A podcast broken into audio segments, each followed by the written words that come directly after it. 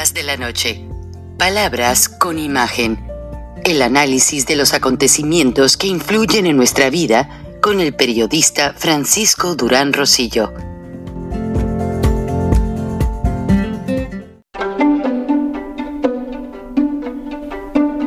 Frank Durán Rosillo eh, te saluda y los saluda a todos ustedes, su amiga María Celeste Raraz, para invitarlos a que se suscriban a mi canal de YouTube María Celeste Raraz, tal como mi nombre, donde les informo todas las semanas eh, sobre entrevistas que tienen un tema que ayuda a mejorarnos como personas y de paso son interesantes.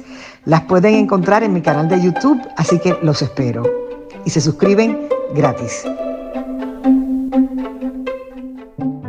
Mucho se ha hablado de que los frentes que atiende el presidente Biden pues son el económico y el problema de entre Rusia y Ucrania. Y sí, pero lo que realmente está pasando en Estados Unidos es que ya todos están pensando, como en México, en el 2024. Las elecciones. DeSantis, el actual gobernador de la Florida, ya fue a varios estados a hacer pre-campaña y aparentemente, porque también hay muchos precandidatos republicanos, ninguno quiere competir contra Donald Trump. Todos están en la postura de que si Donald Trump libra con sus argucias todas las acusaciones legales y puede llegar a ser candidato, todos dicen que quieren adherirse a su equipo de campaña para trabajar con él.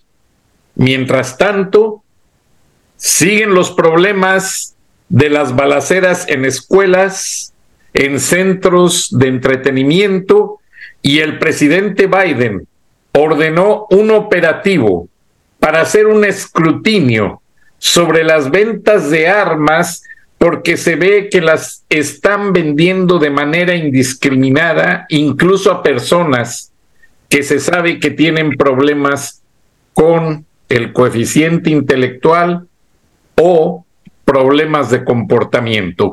Buenas noches, bienvenidos a Viernes de Frena. Kenia Gascón, activista, activista e influencer, y el ingeniero Lozano, líder de Frena. Bienvenido, ingeniero. Qué gusto nos da que nuevamente estés ya en el terruño y hay mucho que nos puedes platicar de este gran viaje. Tienen el micrófono. Con mucho gusto. Antes que nada, pues quiero darle un agradecimiento a Kenia, que ha enfrentado en buena parte de estos programas Viernes de Frena sola las cosas y lo ha hecho extraordinariamente bien. Y a ti, Frank, siempre agradeciéndote eh, el que nos des este espacio, eh, porque bueno, pues la censura que vive frena a la hora que van cayendo en cuenta que todo lo que hemos dicho se ha venido cumpliendo, pues evidentemente hay una mezcla ahí de envidia, de, de no querer que el, la voz de frena se escuche fuerte nacionalmente. Y efectivamente, Frank, eh, bueno, pues entre combinación de descanso y, y con la intención de profundizar, eh, estuve en países que fueron comunistas. Entender verdaderamente la historia, conversada con muchísima gente, de lo que se vive en los momentos en que la República Checa, aquel hombre Havel Bacalab, eh, que generó la revolución de terciopelo en 1989, eh, pues logra en esa, plaza, en esa plaza de San Anselmo reunir la masa crítica que requería eh, esta bella ciudad de Praga, que es un museo al aire libre, la verdad, y rescatar de la miseria, de la pobreza, de la dictadura comunista a la República Checa. Entonces, escuchar de primera mano y sobre todo una cosa, que me llamó poderosamente la atención, que pues lógicamente es una buena idea para Frena, que hagamos un museo desde ahora de todas las fechorías de la 4T. ellos lo que hicieron fue un museo del comunismo, en el que tú puedes apreciar, Kenia, Frank, la audiencia que nos escucha, pues todos los, los verdaderos errores tan nefastos que cometió la dictadura comunista provocada por la Segunda Guerra Mundial a la hora que se, se reparten territorios los aliados, Estados Unidos, Inglaterra, con Rusia. Y, y bueno, ese Museo del Comunismo es para que no se les olvide a todos los checos, así se hacen llamar ahora, la República Checa ya no se llama Checoslovaquia, se llama República Checa. Y los checos hacen un, un museo muy bien armado. Yo al principio creí que era un proselitismo del comunismo. Y platicando con la persona que estaba ahí en la puerta me di cuenta que no, era tratar de mostrar el deterioro y la miseria. Entonces aquí no hay duda, vamos a tener temprano que tarde que hacer un museo de la 4T para que a la gente no se nos olvide los niños que murieron de cáncer por no tener medicamentos, los migrantes que por ese pacto global migratorio firmado eh, traicioneramente por Ebrard en Marrakech en diciembre 17 del 2018, después la doblada para que convirtieran en tercer país seguro a México, bueno, pues tendrá su stand en este Museo de la Miseria de la 4T, como evidentemente todo el stand parte de esa exposición permanente va a mostrar lo que significó los abrazos como una estrategia que ninguna parte del mundo ha dado resultados contra el crimen, las visitas a Badiraguato, la liberación del Chapito, el abrazo al abogado del Chapo y a la mamá,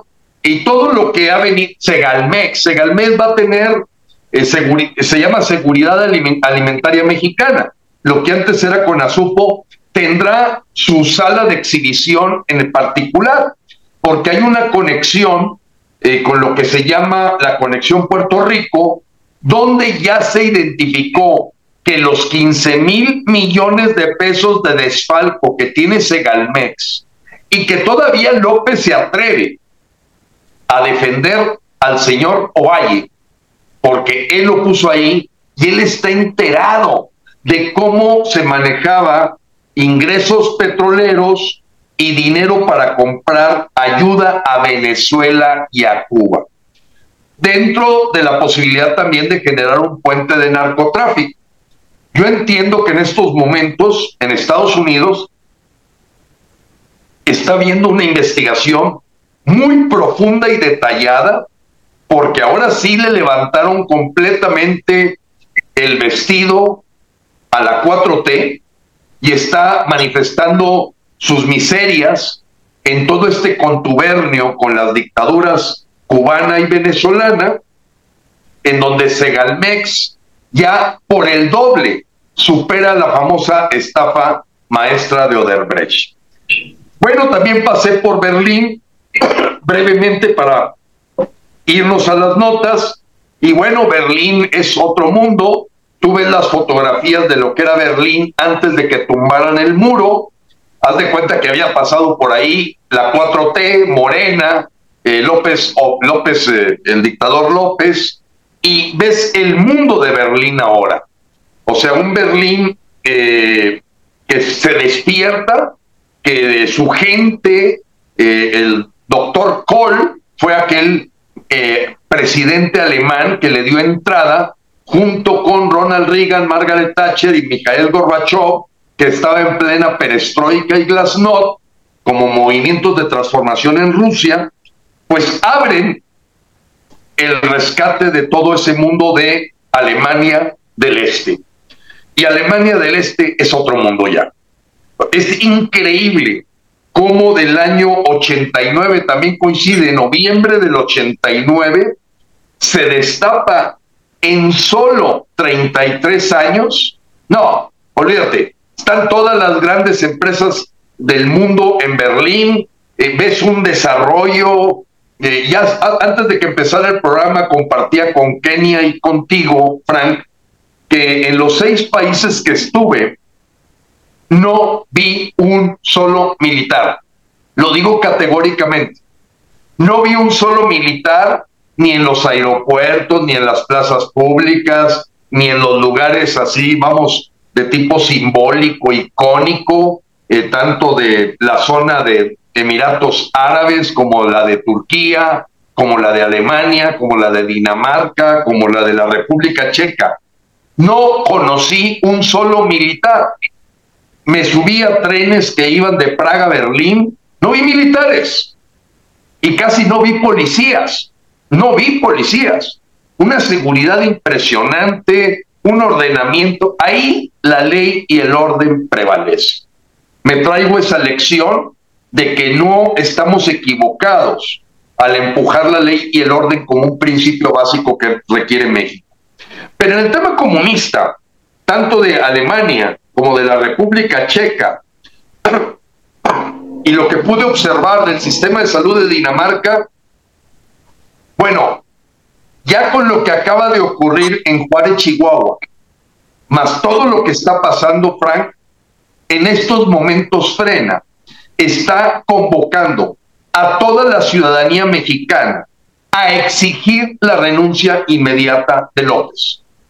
Porque un asunto como el de los 40 migrantes, ya no fueron 39, entiendo, hay una persona adicional que falleció y cuando ven los videos y la queja de Adán Augusto López de tratar de matar al mensajero, de quién fue el que filtró el video, como punto relevante, olvidan por completo las prioridades y muestran el cobre de que son inhumanos, son dictadores, son gente que le interesa poco lo que pasa con la vida humana.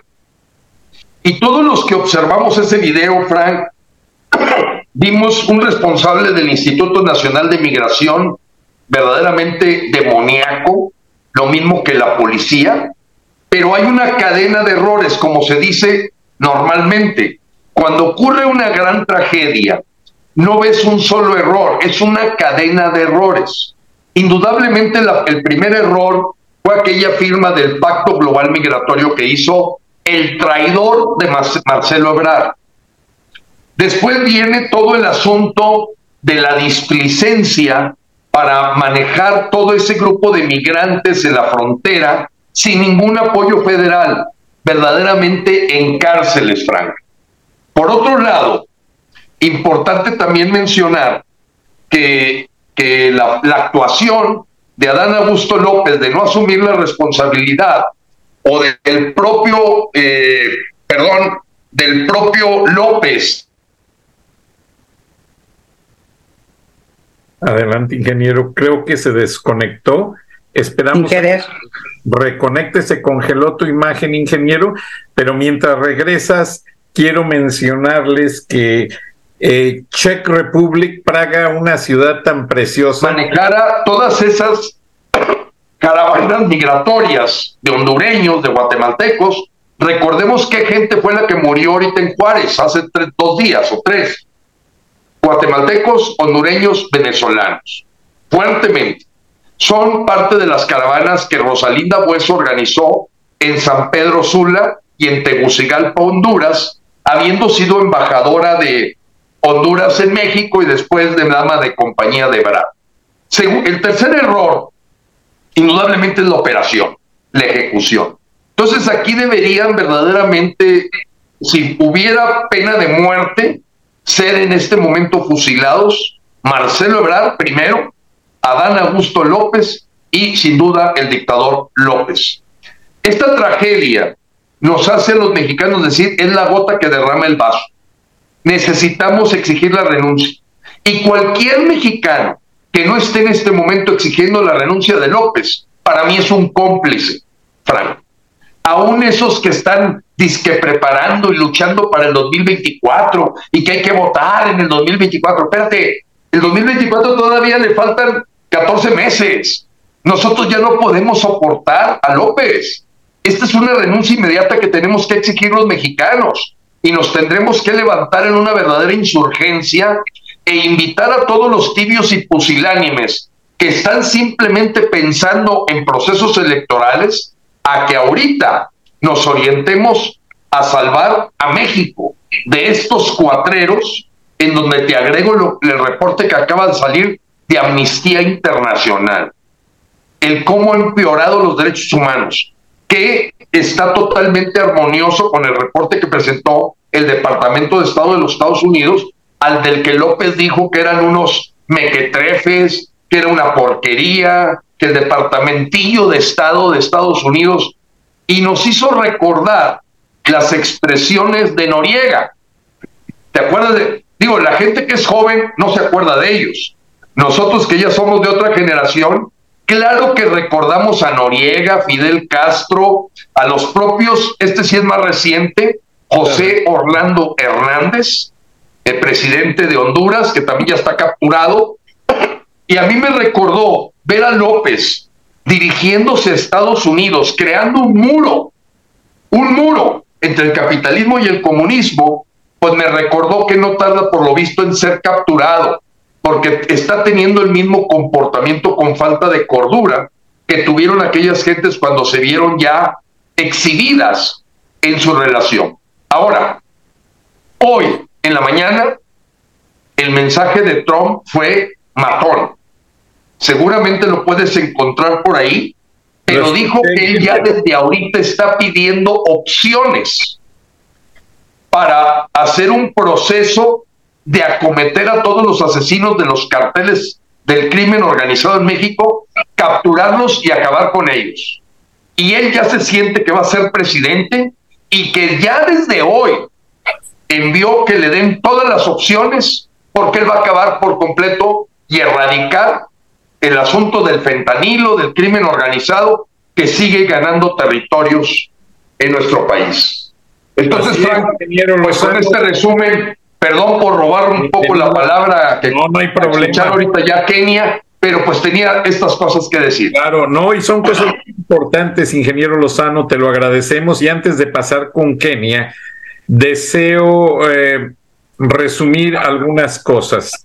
Así como eh, salvaron básicamente eh, y restauraron la Alemania comunista, el mismo Adolfo Hitler, cuando vio fotos de la ciudad de Praga, a lo que le llaman el Czech Republic o la República Checa, dijo, no lo destruyan, no lo toquen, está precioso, es una joya.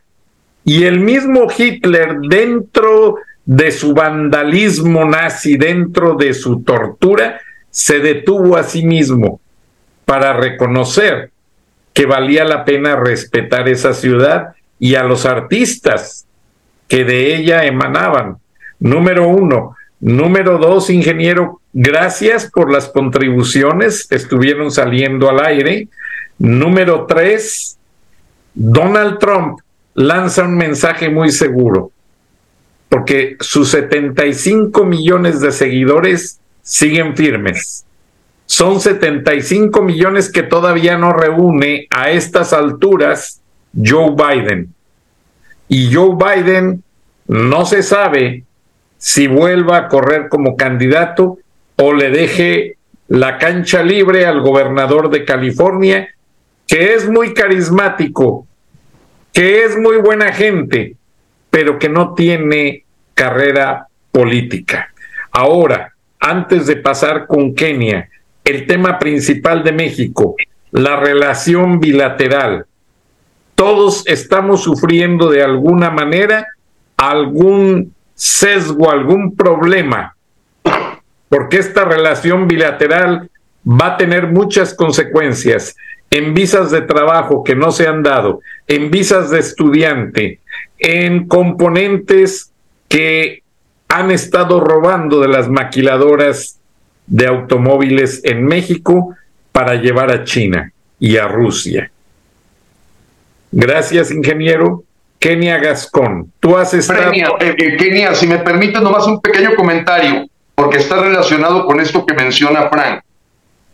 Hace dos días, Kenia, Frank, audiencia, se pueden imaginar en horas de trabajo a Marcelo Ebrard, canciller mexicano, artífice de toda esta relación bilateral que está destrozada y que las únicas relaciones internacionales que han mejorado son con las dictaduras cubana, nicaragüense, venezolana y boliviana.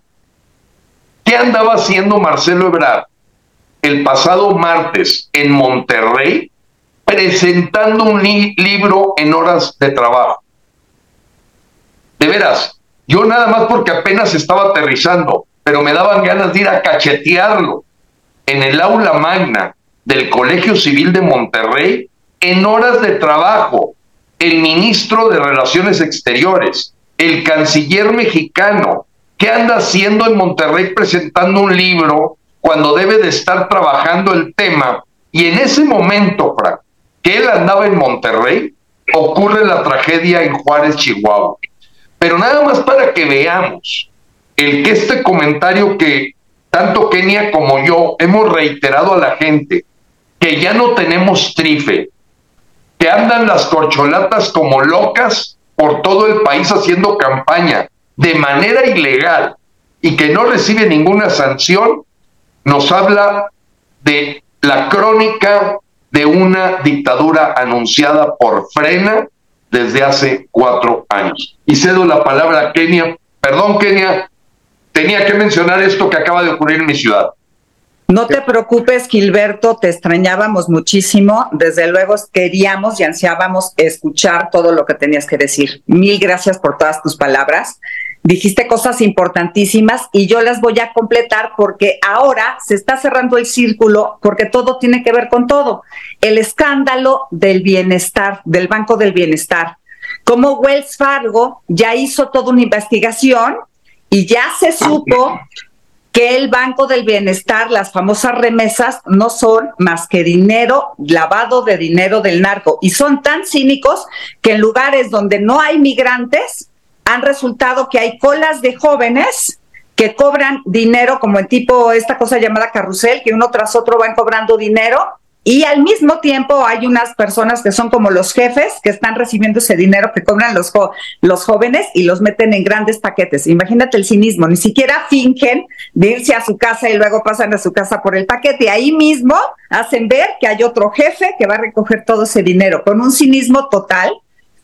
Y bueno, todo esto que también tiene que ver al mismo tiempo con la estafa de Segalmex y tiene que ver con la mafia rusa, rumana. Entonces, todo lo que se está cocinando pues se podría decir que ya tiene que ver inclusive con la guerra de Estados Unidos, Rusia y China, porque China también está involucrado. China también está involucrado, por ejemplo, con toda la tala de árboles de, de lo que es todo el sureste mexicano, que al parecer los hijos de López han vendido toda esa madera preciosa a los chinos y los mismos chinos pues están involucrados en lo que es el tren Maya, por lo que he estado enterado. Entonces, pues son cosas súper importantes de relacionar porque en realidad Sí, y todo esto para llegar otra vez a los migrantes, porque en realidad solo hay un responsable de todo lo que nos está pasando hoy en día. Tiene nombre y apellido, se llama Andrés Manuel López Obrador. Él es el culpable de todo lo que nos está pasando porque vendió su alma al castrochavismo. Yo no sé desde cuándo habrá vendido su alma al castrochavismo, pero yo me imagino que años antes de ganar la presidencia. Yo, yo me atrevo a decir que incluso elecciones antes ya tenía esta relación con estas personas y con el crimen organizado, porque ahora que acaba de pasar esta masacre terrible, no olvidemos que la de los 43 también fue responsabilidad de López, porque él puso a José Luis Abarca ahí, intentó echarle la culpa a Peña Nieto y desgraciadamente un Peña Nieto débil se dejó involucrar y con este rollo de Pigmenio Ibarra de pase de lista. Yo hoy puse así en mi Twitter, ¿no? Ahí, ¿dónde está Pigmenio Ibarra para pasar lista hoy? ¿Dónde está Pigmenio Ibarra? Sí, porque nada más era una cuestión propagandística, pero son personas que no les importa la vida de nadie. ¿Qué te pareció la risa diabólica de este demente sociópata de presidente que tenemos ante la masacre?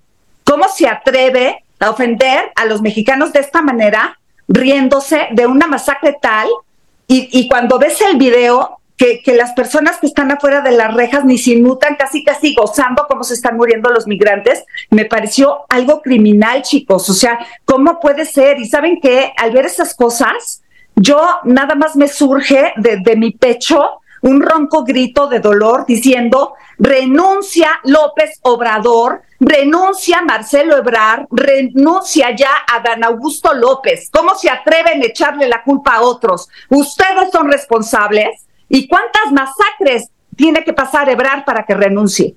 Porque no olvidemos que Marcelo Ebrard fue también culpable del News Divine. Desde entonces él ya carga muertitos en su espalda. ¿Cómo es posible que hasta la fecha nadie hemos exigido su renuncia de ese criminal? ¿Cómo es posible que ese criminal sea presidenciable? Es una ofensa para los mexicanos. ¿Cómo es posible que en las elecciones que se juegan ahora en el Estado de México, la disque candidata popular, que ahora vamos a hablar de la encuesta, porque es todo eso es mentira, son encuestas pagadas. ¿Cómo es posible que se diga que la Delfina, una delincuenta ya probada, sea la que quiere ganar el Estado de México? Lo que estamos pasando es terrible, es estar cayendo en manos de delincuentes que todos deberían de estar en la cárcel.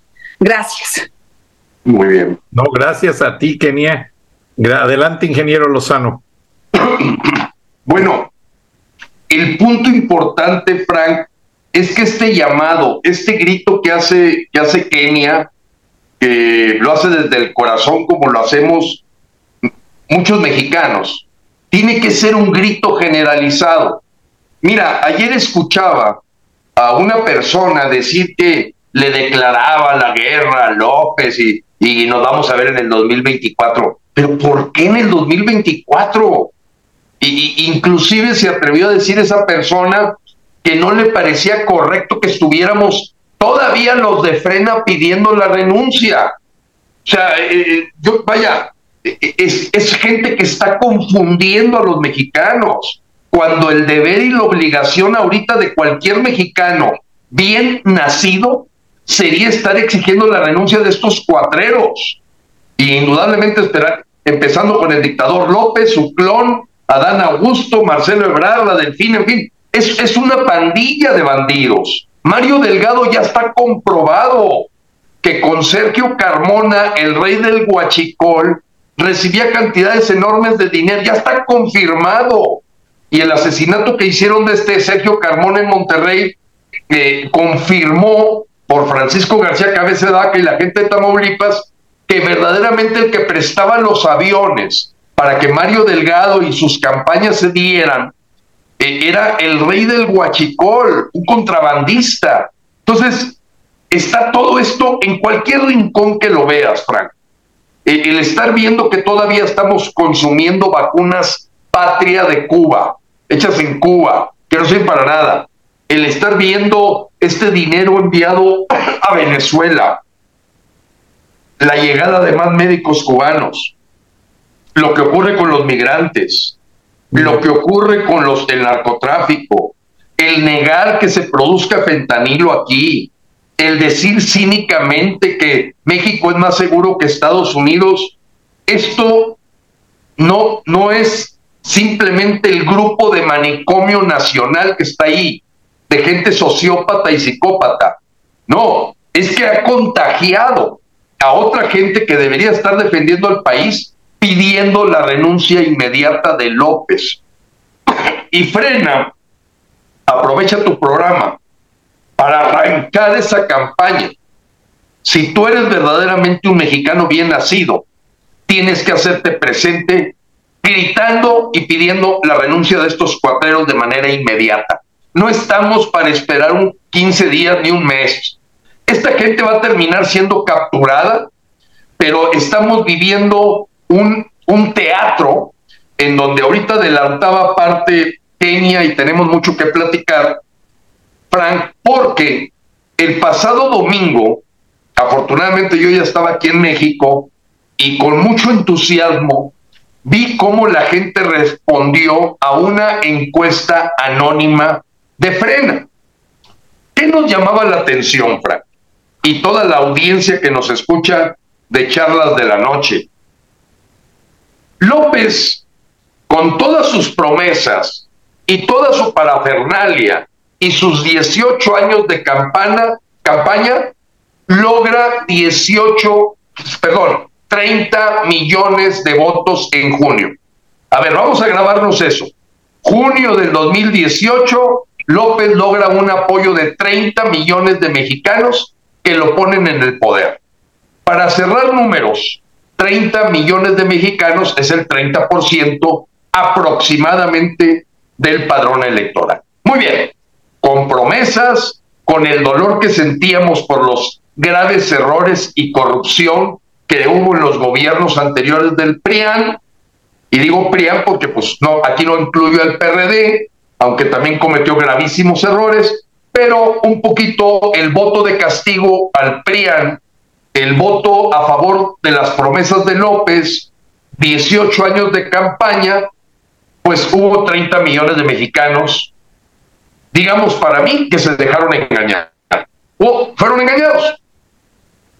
Pero al paso del tiempo, llega la revocación de mandato y en abril 10 del año 2022, el año pasado, con todo el acarreo, López logra 15 millones de personas que lo ratificaron.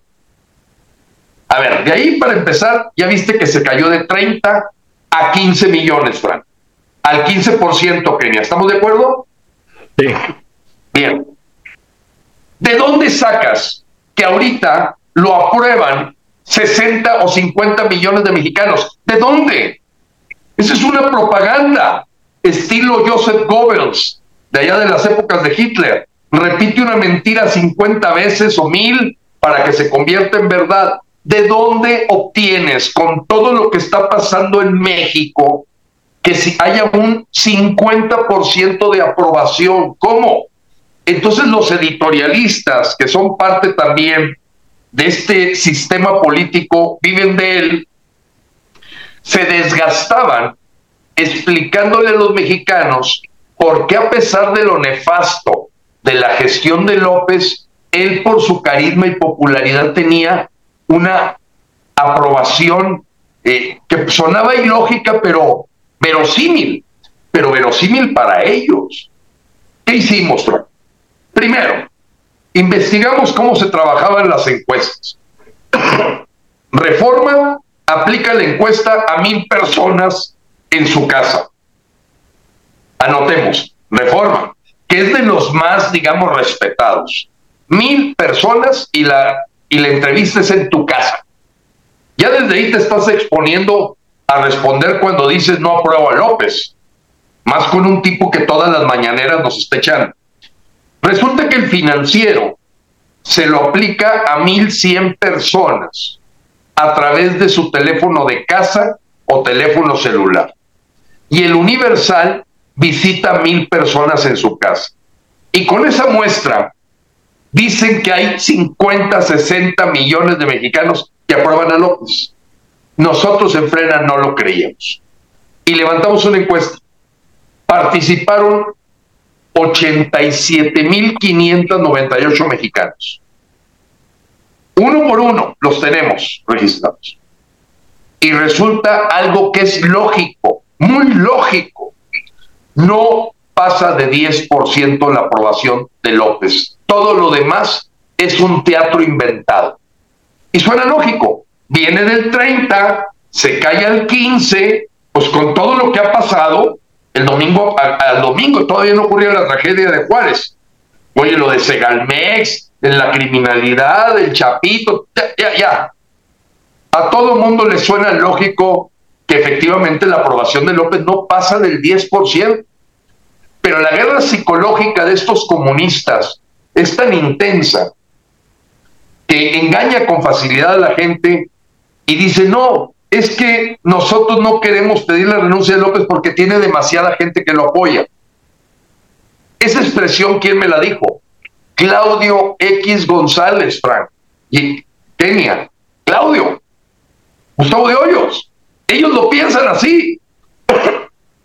y dices, tengo dos hipótesis. O pactaron con López o son sumamente ingenuos para el momento que vive México.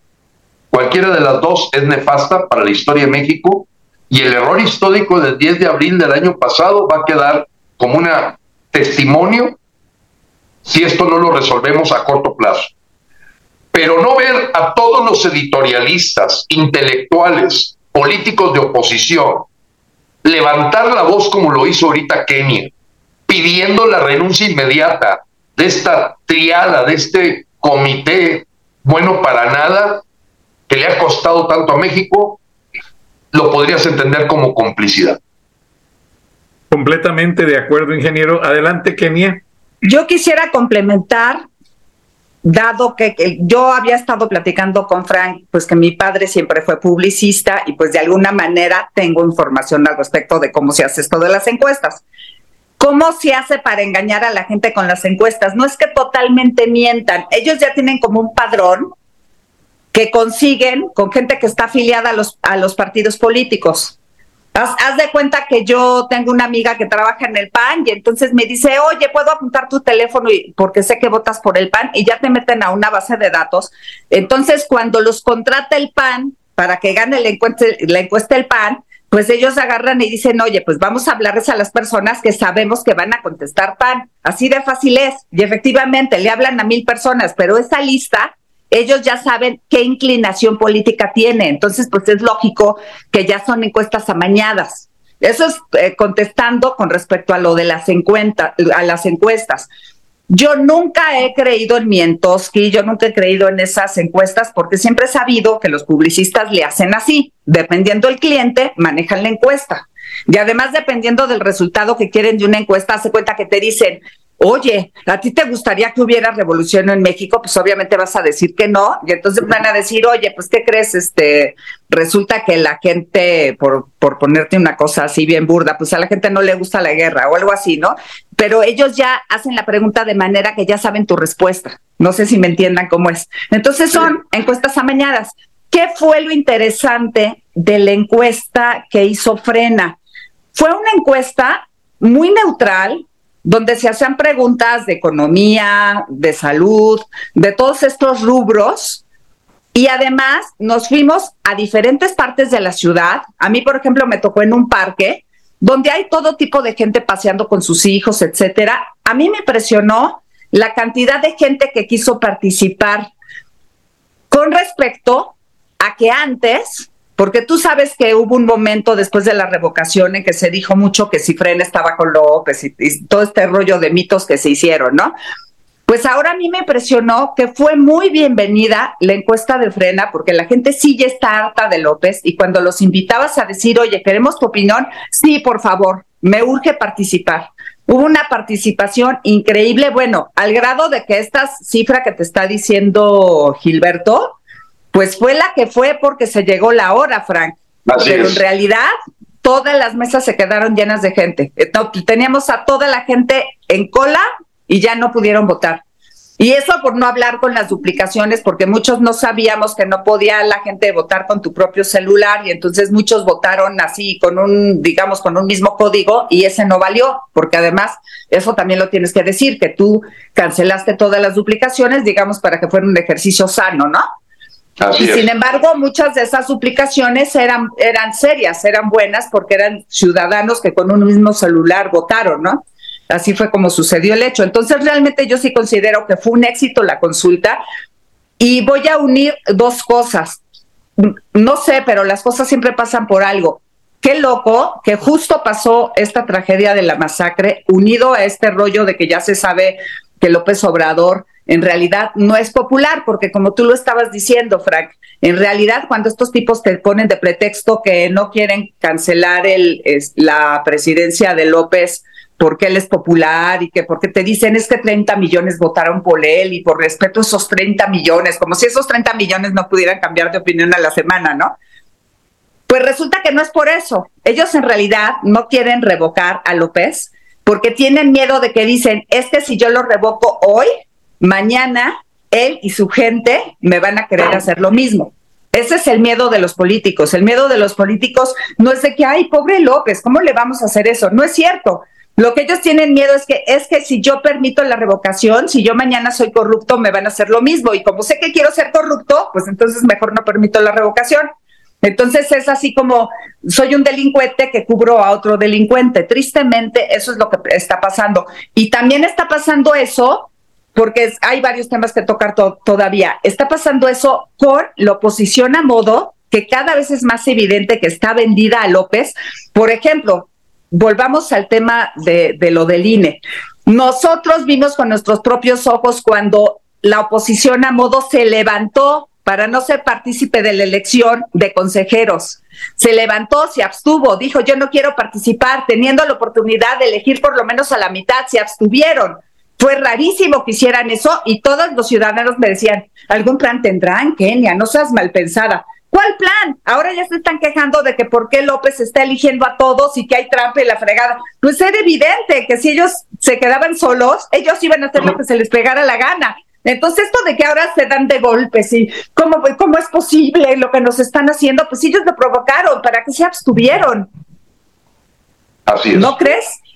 Sí, y ahora, antes de pasar con el ingeniero Lozano, quiero, porque lo que has dicho y lo que dijo el ingeniero Lozano sobre las consecuencias del mundo comunista, la cortina de hierro en Europa, pues ha dejado al mundo a grado tal de que sí, no solamente en Checoslovaquia, en Alemania, muchos países, aquí en Estados Unidos también hay un museo de la Segunda Guerra Mundial y a mi niño lo llevaron siendo chiquito en la escuela para decirle, mira, esto es lo que le pasó a Estados Unidos y murieron tantos millones de militares, muchos de ellos enterrados en Francia, porque hubo un loco dictador que quiso apoderarse del mundo.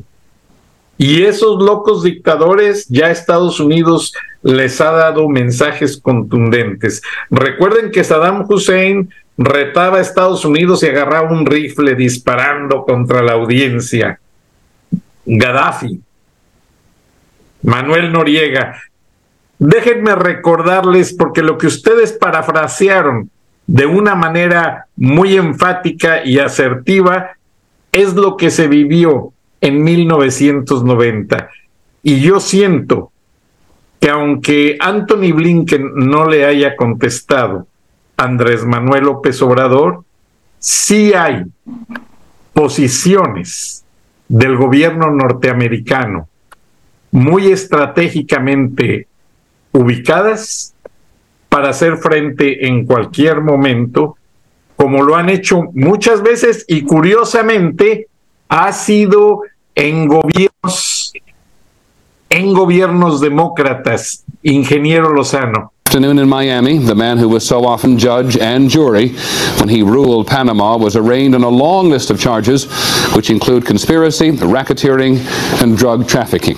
His arrest last night was the central objective of the U.S. invasion of Panama. His arraignment today, the first step in what may be a long legal battle to punish him. Our first report is from Miami. ABC's Mark Potter is there. At the Miami Federal Courthouse late this afternoon, General Noriega came to his arraignment dressed in a military uniform. He claimed he is a political prisoner, and because he is chief of state, should be given diplomatic immunity. Noriega refused to enter a plea on the charges against him, so the judge entered a not guilty plea on his behalf. Noriega is being held without bond. In Panama last night, Noriega was put aboard a C-130 military transport plane for the flight to the U.S. He was carrying a Bible given him by the Vatican Embassy in Panama City. Noriega was handcuffed and was forced to change his general's uniform for an Air Force flight suit. Drug agents formally arrested Noriega and read him his rights in Spanish. Me detengo allí para traducirles que a Manuel Noriega se le respetó su inmunidad diplomática por ser mandatario de un país, pero al tener esa autoridad de retar al gobierno de los Estados Unidos y hacer acciones que pusieron en riesgo la seguridad nacional de los Estados Unidos, Manuel Noriega violó todos los tratados entre Estados Unidos y Panamá. Y en el momento de su detención llevaba una Biblia bajo el brazo y clamaba murmurando en español que lo perdonaran, que no lo llevaran detenido y se le leyeron sus derechos en español. Si me permiten, vamos a dejar correr la historia, porque es algo que a mucha gente se le olvida, como dice el ingeniero Lozano, no lo recuerdan o no saben, pero Estados Unidos aplica la justicia a cualquiera que se le ponga enfrente. Two military doctors also examined him and pronounced him fit to fly. During the flight under jet fighter escort, Noriega reportedly joked much of the time, but began to cry when the plane started to land. On the ground at Homestead Air Force Base, he was transferred to a Learjet and flown on to Miami, where he was then driven in a heavily guarded motorcade to the federal courthouse, again wearing his general's uniform. Once they had him safely in custody, authorities took Noriega's mugshots. He was using his position as the head of the Panamanian Defense Forces to assist the drug dealers in their drug trafficking. Noriega faces 12 counts of racketeering, conspiracy, and drug charges. He is accused of protecting large cocaine shipments from Colombia through Panama to the United States. He is also charged with providing safe haven for some of the world's biggest drug traffickers after they had been linked to the killing of a Colombian justice minister.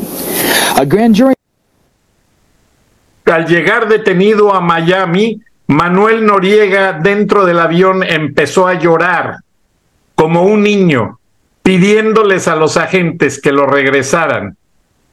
Los agentes federales de los Estados Unidos le dijeron, tiene muchos cargos, protegió narcotraficantes de la altura de Pablo Escobar y muchos más.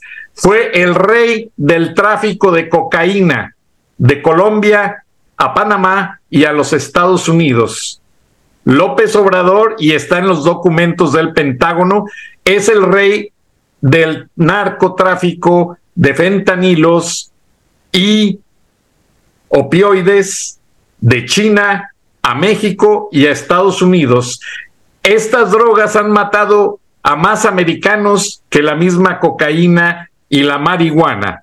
Continúo con la historia y enseguida nos da su opinión el ingeniero Lozano. He says he protected a large cocaine lab in Panama, arranged for the sale and transport of chemicals used to make cocaine, and helped launder millions of drug dollars through Panamanian banks. The indictment details nearly $5 million in bribes Noriega allegedly took in exchange for these services. If convicted of all charges, Noriega could face a maximum 145-year prison term and more than a million dollars in fines. He also faces marijuana smuggling charges in Tampa and could still be indicted in Panama on charges that could include murder. Mark Potter, ABC News, Miami.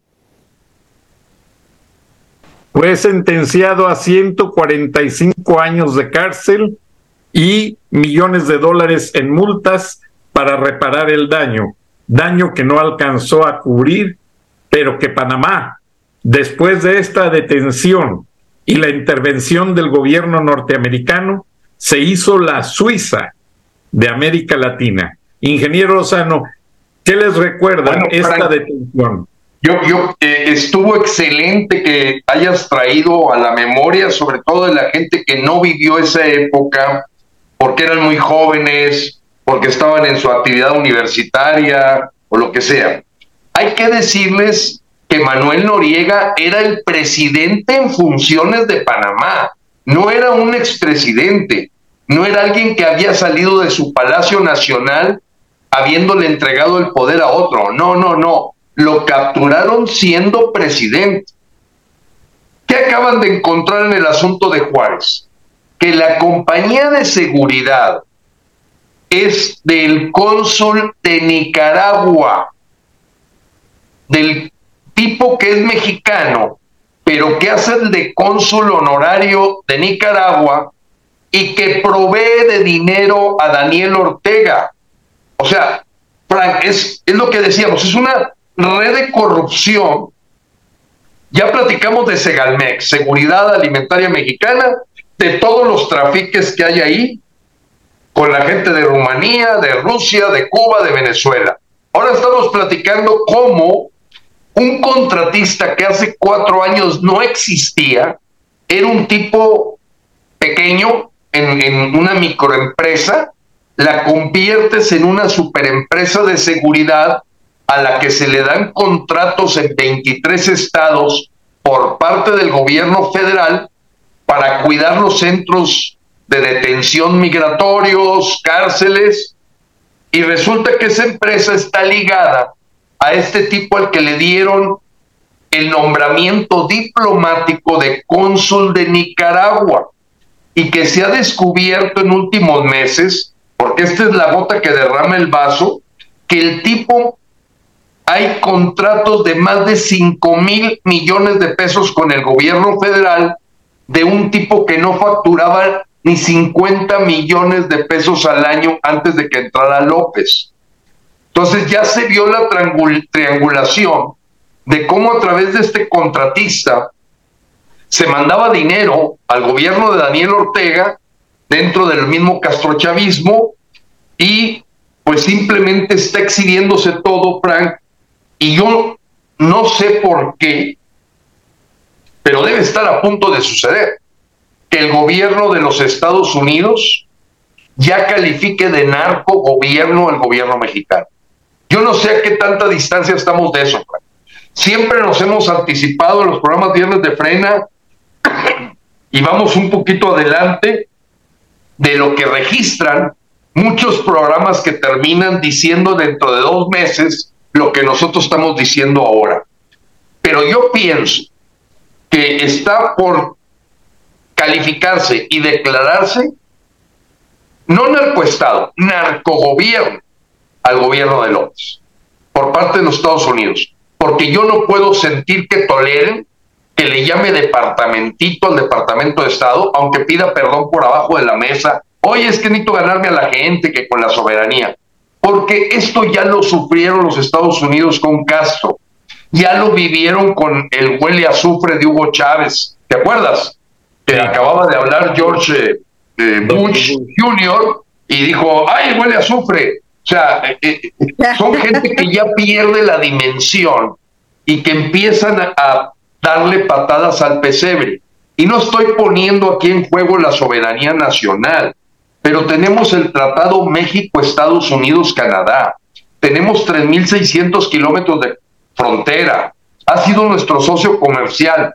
Y no vamos a andar allá recordando las épocas del Álamo, porque hoy lo que hemos vivido en los últimos años es que desde que se firmó el TLC, ahora TEMEC, bueno, pues ha sido una decisión firmada y que también firmó López.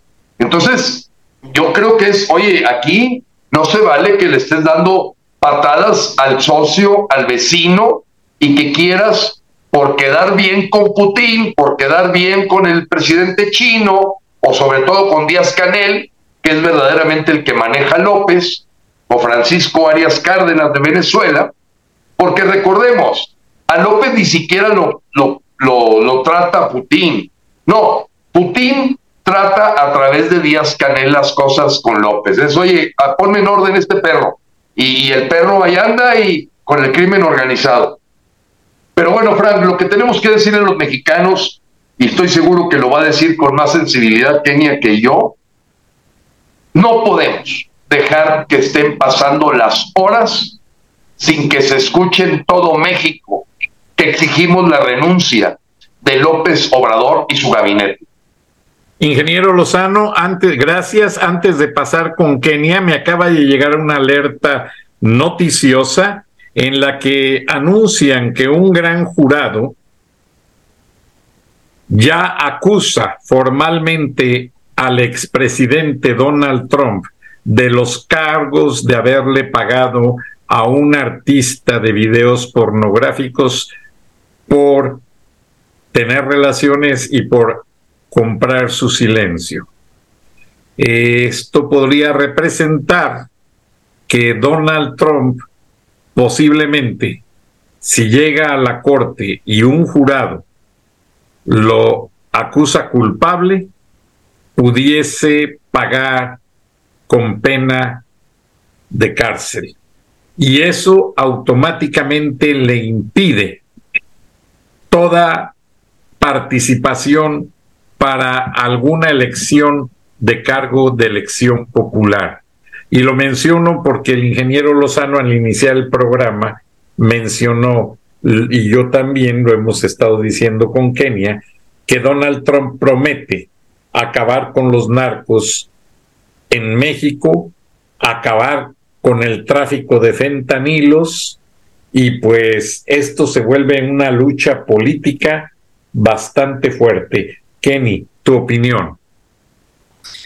Pues es terrible porque muchas de las esperanzas que tenemos los mexicanos sí están simbradas en un Trump que sentimos que es más directo, más agresivo y que llegaría a la acción más rápido que Biden. O sea, a mí, no es que yo de plano esté en contra de Biden, quiero aclararlo, pero sí lo he sentido tibio el, el hecho de que se salió de Afganistán de una manera terrible, después de que había avanzado mucho pues esa cultura y de repente abandonarlos y decir pues ya desde mañana las mujeres otra vez con velo, otra vez reprimidas, otra vez este pues castradas se podría decir, ¿no? Ya no pueden sentir, o sea, la regresaron 200 años en un día y entonces tener otra vez la esperanza de que sí, que venga nuestro nuestro socio Estados Unidos a salvarnos de esta dictadura, pues lo hemos hablado aquí varias veces, que somos los ciudadanos los que tenemos la responsabilidad de salvarnos de este gobierno.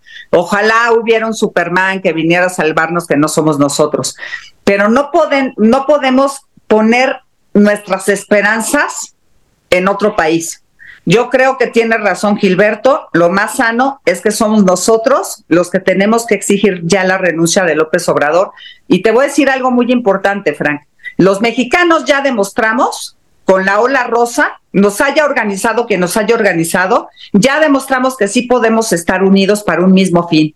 Y hoy yo creo que miles de esas personas que estuvieron llenando el zócalo y las calles aledañas con ese grito intenso de fuera López, siguen pensando hoy más que nunca que ya se dieron cuenta que esa oposición que, que pues muchos de ellos fueron este, organizadores de esa marcha, que no vale ya la pena nada más estar defendiendo un INE que pues cada vez se ve más perdido y que enfrena, lo dijimos desde hace mucho, que ya estaba muerto desde entonces, desde que el trife es del cacas.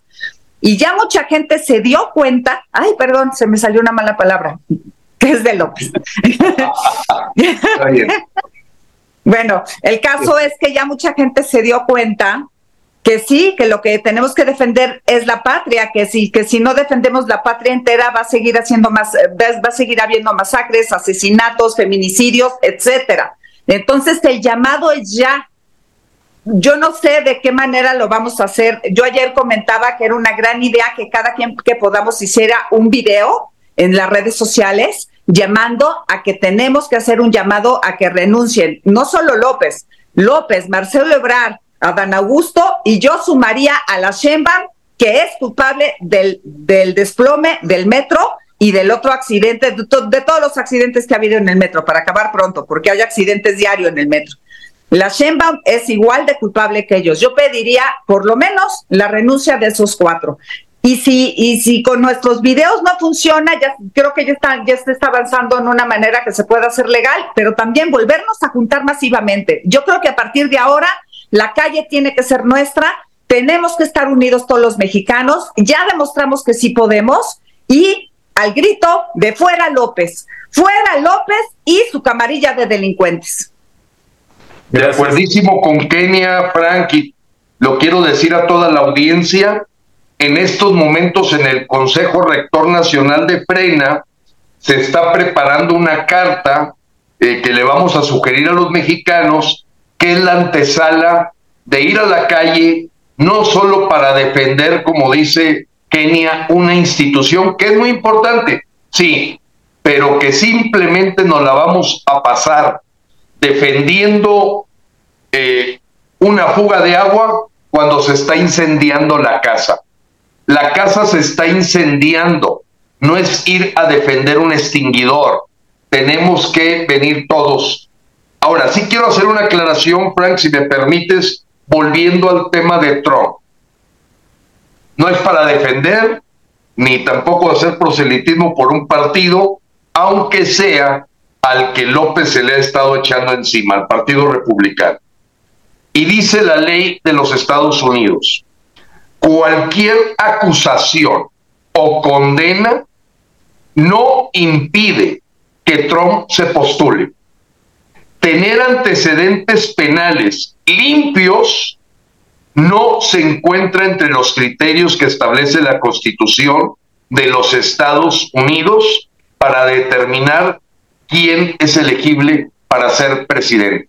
O sea, a diferencia de México, en donde tener antecedentes penales es un knockout para postularte, en los Estados Unidos no está así, porque ellos reconocen que si la persona pagó la pena, hubo una sentencia, la resolvió, pues ya no puedes seguir haciendo justicia sobre el mismo pecado. Recuérdate que ese es un principio que tiene la, eh, las enmiendas que tiene la Constitución de los Estados Unidos. O sea, que a nadie se le procese por un mismo delito dos veces. Sería castigarlo doble. Uno es que al señor le digan, oye, tienes que pagarle 5 millones de dólares porque nosotros determinamos que sí hubo un, un problema de que le diste dinero a esta señora, porno. E, ese es otro boleto. Paga por ese, se le queda un antecedente penal, pero no es knockout para postularse para presidente. Simplemente quería aclarar eso, Frank. Y no es para defender a Trump, es simplemente circunstancias diferentes de la Constitución mexicana y la americana. y volviendo al tema central. Perdona, perdona la interrupción, ingeniero Lozano. Sí. Eh, lo que pasa es que yo he seguido muy de cerca. Son tres juicios los que tiene Trump. Ah, ok. El del artista porno es el inicio. Está el juicio de la, del 6 de enero del ataque al Capitolio y ahí sí pierde la oportunidad de volver a elegirse a un cargo de elección popular, porque si se le comprueba que él estuvo detrás de toda la organización para alterar el orden público, allí sí tiene que pagar. Y el último se está siguiendo aquí en Atlanta porque él llamó a varios estados donde iba muy cercana a la votación a Joe Biden. Y aquí en Georgia fue uno de ellos donde habló con el secretario de Estado para pedirle que se fijara muy bien y que se viera la manera en que pues ganara, ganara el estado de Georgia la elección. Entonces, estos dos últimos casos, el del el asalto al Capitolio el 6 de enero, que fue un asalto a la nación, fue el asalto a una de las instituciones más importantes el, poder legislativo de los Estados Unidos y el del el tratar de alterar una elección federal, allí sí, Donald Trump pierde. No, De acuerdísimo. y bueno, todo el mundo lo vimos que él estaba en un tráiler, en una traila.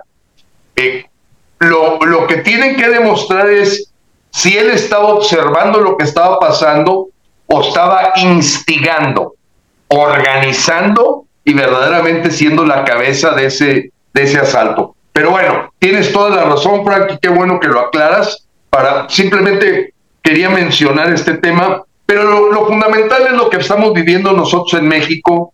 Lo dijo con mucha claridad Kenia.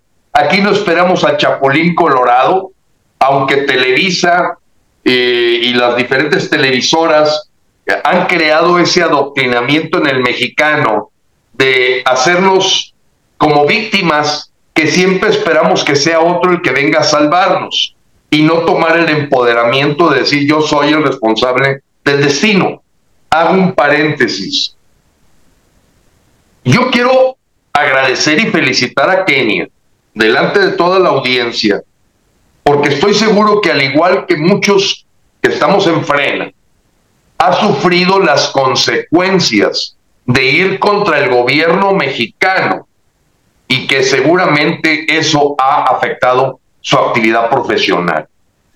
No lo quiero dejar de obviar porque sabemos cómo se las gastan todos los permisionarios y concesionarios de medios, televisión, prensa. O sea, la forma en que te doblan, pues es diciendo Oye, ahorita no hay contrato, no hay contrato, no hay contrato. Entonces, eso es muy respetable y reconocible y luego públicamente aquí en presencia de Kenia a toda la audiencia que simpatiza con Frena de que ella y muchos de alguna forma unos en menor proporción que otros hemos pagado el precio de ser la verdadera oposición de López. No es Alito Moreno, no es Marco Cortés, no es Jesús Zambrano.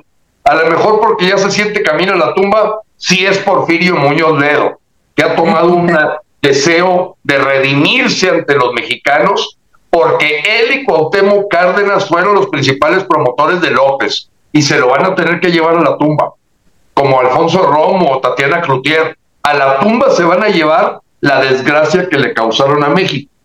Pero a nivel ciudadanos, no políticos, los que estamos sufriendo los estragos de enfrentar a López, y eso me hace complementar el llamado que hace Kenny.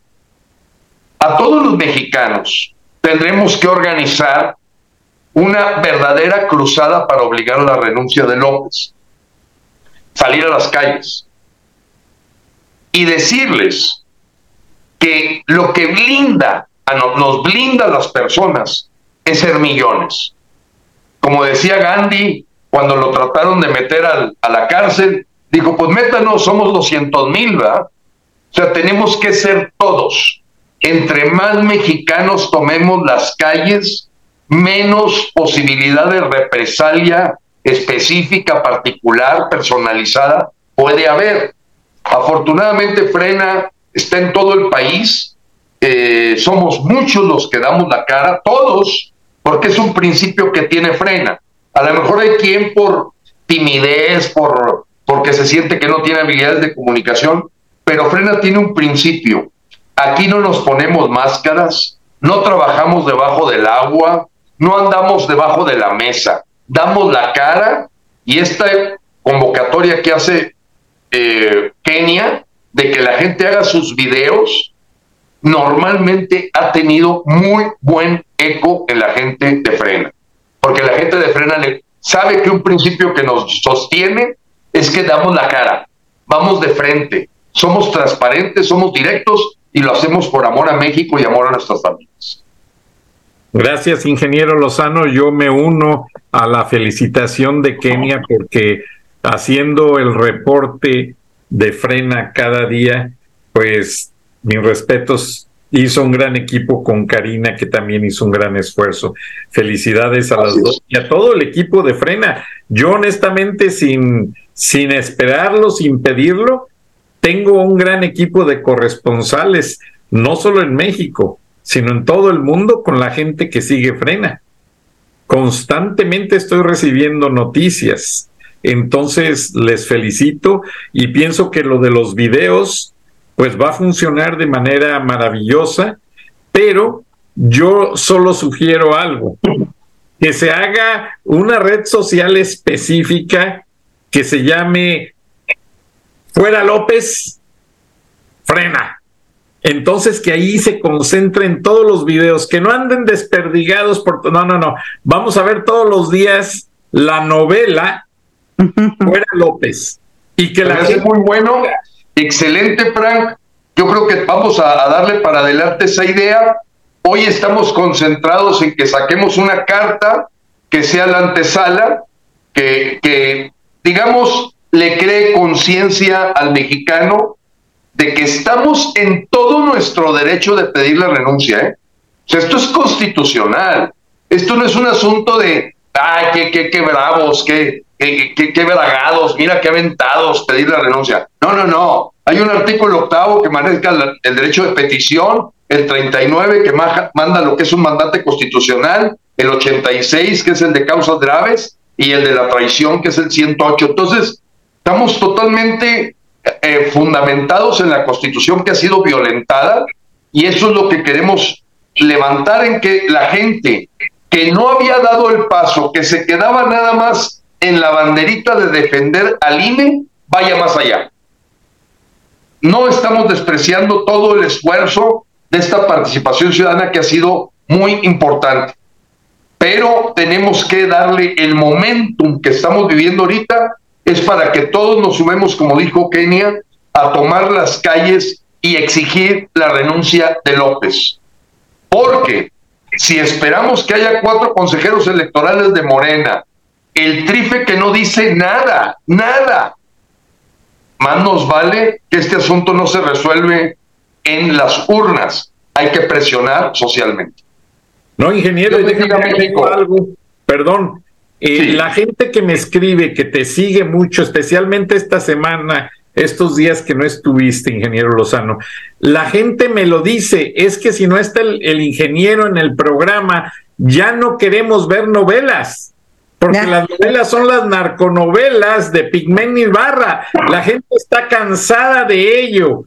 Entonces, eh, en ese website, bien pensado, o sea, en esa red social, poner México no es una novela, es una realidad. Y hay tanta gente que las acciones equivocadas de López de entregar el control del país a los narcos han causado tantos problemas a familias mexicanas que allí va a estar la coyuntura de decirle a la gente de viva voz, en dos minutos, yo perdí mi familia completa, y López jamás hizo justicia. Y es gente que sí quiere dar la cara, que ya no les importa nada, ya perdieron todo lo que querían. Acabo de recibir de Veracruz unas imágenes de gente desperdigada en la calle, todos muertos. Nadie hizo nada. Y así como recibí de Veracruz, recibo de otros estados y esa gente está alterada y quiere hablar. O sea, la idea de Kenia y tú, ingeniero, de poner esos videos, invitar a todos los mexicanos. Ya ayer, el programa de ayer lo abrió un, empresario que le mataron a su yerno porque no sé si lo vieron, que fueron los claro que no, no, no, está impresionante, impresionante eh, al muchacho porque se hicieron pasar por inspectores de los alcaldes y con total, total frialdad lo mataron por la espalda.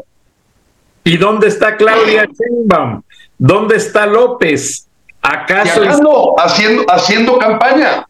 Campaña. Haciendo campaña. Completamente, ingeniero.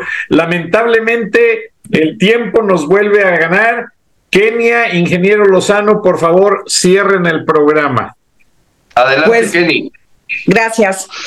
Insisto, eh, creo que ya no tenemos más alma que nos quepa ya más dolor de todo lo que hemos tenido que estar sufriendo los mexicanos con este desgobierno, porque no se le puede llamar gobierno.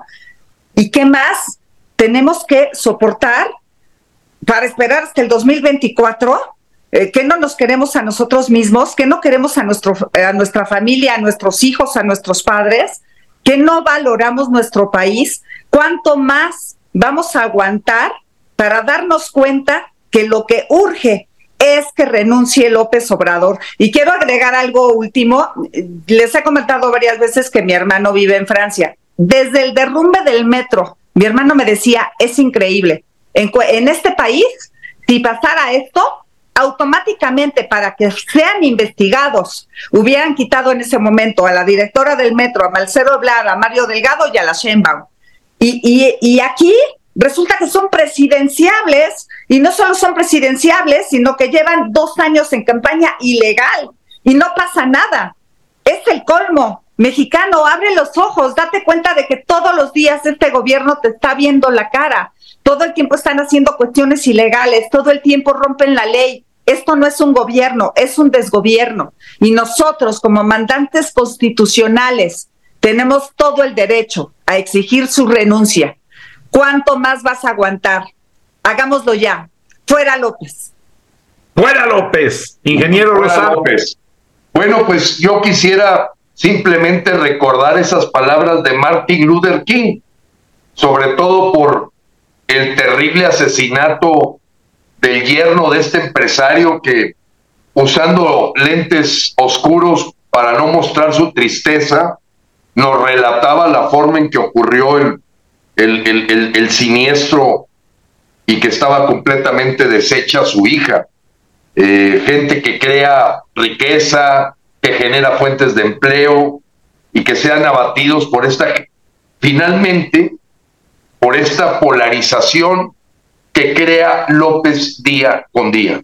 Porque esto tiene un origen. El Señor ha sembrado vientos y está causando tempestades. Y, y, por ello quiero terminar con la frase de Martin Luther King que dice, no me preocupan los malos, siempre habrá maldad. Me aterroriza el silencio de los buenos. Es momento de gritar, fuera López, queremos que renuncie ya. Dios bendiga a México, Dios los bendiga. Gracias, Kenia. Gracias, ingeniero Lozano. Dios bendiga a toda nuestra audiencia, principalmente mexicanos en todo el mundo. Y próximamente estaremos en nuevos mercados en radio. Les agradezco el favor de su atención. Nos vemos y nos escuchamos mañana. Hasta entonces. Durán Rosillo eh, te saluda y los saluda a todos ustedes, su amiga María Celeste Raraz, para invitarlos a que se suscriban a mi canal de YouTube, María Celeste Raraz, tal como mi nombre, donde les informo todas las semanas eh, sobre entrevistas que tienen un tema que ayuda a mejorarnos como personas y de paso son interesantes. Las pueden encontrar en mi canal de YouTube, así que los espero. Y se suscriben gratis.